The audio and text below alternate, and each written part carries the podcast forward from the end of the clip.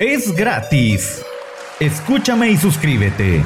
Es gratis. Hola, soy Boris Pernillo, periodista y comunicador social originario de la ciudad de Jutiapa, la bella cuna del sol en el oriente del país de la eterna primavera. Guatemala. Me gusta mucho el mundo del deporte, es por eso que de una forma diferente, precisa y eficaz te informo de lo más importante de las disciplinas deportivas en mi podcast del segmento deportivo. Bienvenidos. Haz siempre tu mejor esfuerzo. Puede que no siempre ganes, pero siempre estarás orgulloso de ti mismo. Buenos días, hoy es lunes y damos gracias al creador del universo por una semana más. Alista tu tacita de café porque el lunes ahí te vamos. En el deporte local les cuento trasciende la salida del técnico del Club Social y Deportivo Jutiapa, Carlos Osvaldo García. Durante el fin de semana el club informó que la salida es por decisión personal y agradecieron el trabajo que realizó con Jutiapa. García ahora asume el reto con Remicheros FC un nuevo equipo que se incorpora al fútbol profesional a partir de la próxima temporada en la tercera división. El presidente de Remicheros FC es Edgar Orellana, como vicepresidente está Oliver Granados y Carlos de la Cruz funge como presidente honorario. El nuevo club oriental sueña con trascender y hacer historia bajo la dirección técnica del Jutiapaneco Osvaldo García.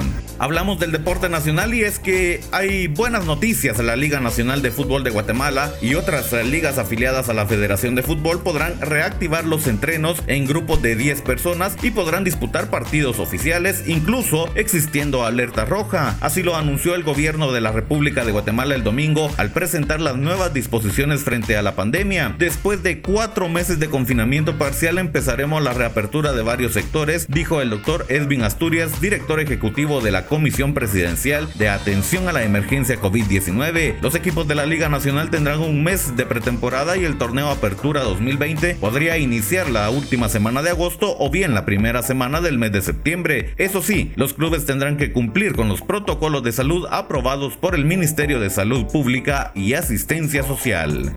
Seguimos hablando del deporte guatemalteco y cómo son las cosas. Al suroeste de Alemania se encuentra la ciudad de Mannheim. Dicha localidad es la casa del equipo más ganador de la Baseball Bundesliga 1. Los Mannheim Tornados cuentan con 11 trofeos. Además es el club del único jugador guatemalteco de béisbol que milita en Alemania. Se trata de Javier Lemus. El talento de Javier Lemus le abrió las puertas al deporte, pero su prioridad en Alemania son sus estudios de medicina. Vine a Alemania sin guantes, sin sin nada porque venía con la mentalidad de solo estudiar. Cuando fui a hacer mi prueba, uno de los directivos llegó a saludarme. Él, sorprendido por mi juego, me dijo que me quería para el equipo. Yo acepté, pero solo con una condición, que mi prioridad como tal son mis estudios de medicina y estoy en proceso de sacar mi residencia médica, manifestó el beisbolista guatemalteco. Es momento de viajar por el mundo y hacemos nuestro primer aterrizaje en México. Se inició la jornada 1 en la Liga MX Guardianes 2020. Cruz Azul le ganó 2 a 0 al Santos. Pumas le ganó 3 a 2 al equipo de Querétaro. Tijuana se impone 3 a 1 al equipo del Atlas y Chivas termina empatando a 0 con el equipo de León. Algunos de los resultados en la jornada 1. La tabla de posiciones nos deja a Tigres primero con 3 puntos. Lo sigue Tijuana, Cruz Azul, Pumas y Chivas en quinto con un solo punto. Este lunes continúa la actividad. Atlético San Luis se enfrenta a Juárez y Pachuca recibe al América.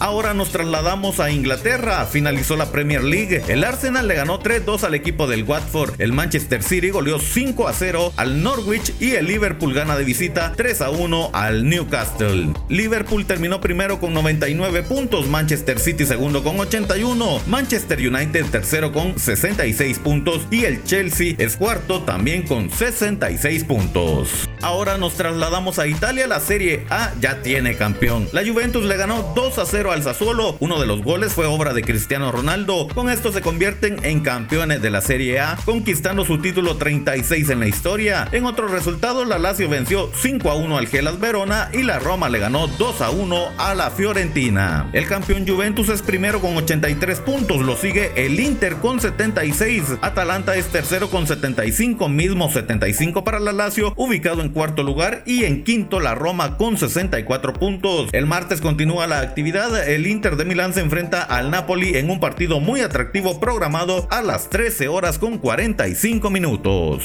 Aterrizamos en Estados Unidos, el béisbol de las grandes ligas tuvo actividad el fin de semana. Los Marlins vencieron 11 carreras a 6 a los Phillies, los Yankees ganaron 3 a 2 a los Nationals. Con el mismo marcador, los Tigers vencieron a los Reds. Orioles le ganó a los uh, Red Sox 7 carreras a 4. Los Tampa Bays vencieron a los Blue Jays 6 carreras a 5 y los Royals cayeron 9 carreras a 2 ante los Indians. Para este martes hay actividad. Los Yankees se enfrentan a Filadelfia desde las 16 horas. Chicago va ante Cincinnati a las 16 horas con 45 minutos. Baltimore ante Miami desde las 17 horas y los Dodgers ante Houston a las 19 horas entre los duelos más atractivos para el día martes. Ahora ya conocen los temas más importantes y de actualidad del mundo Con esta información ya puedes continuar tu día. Un abrazo deportivo a la distancia.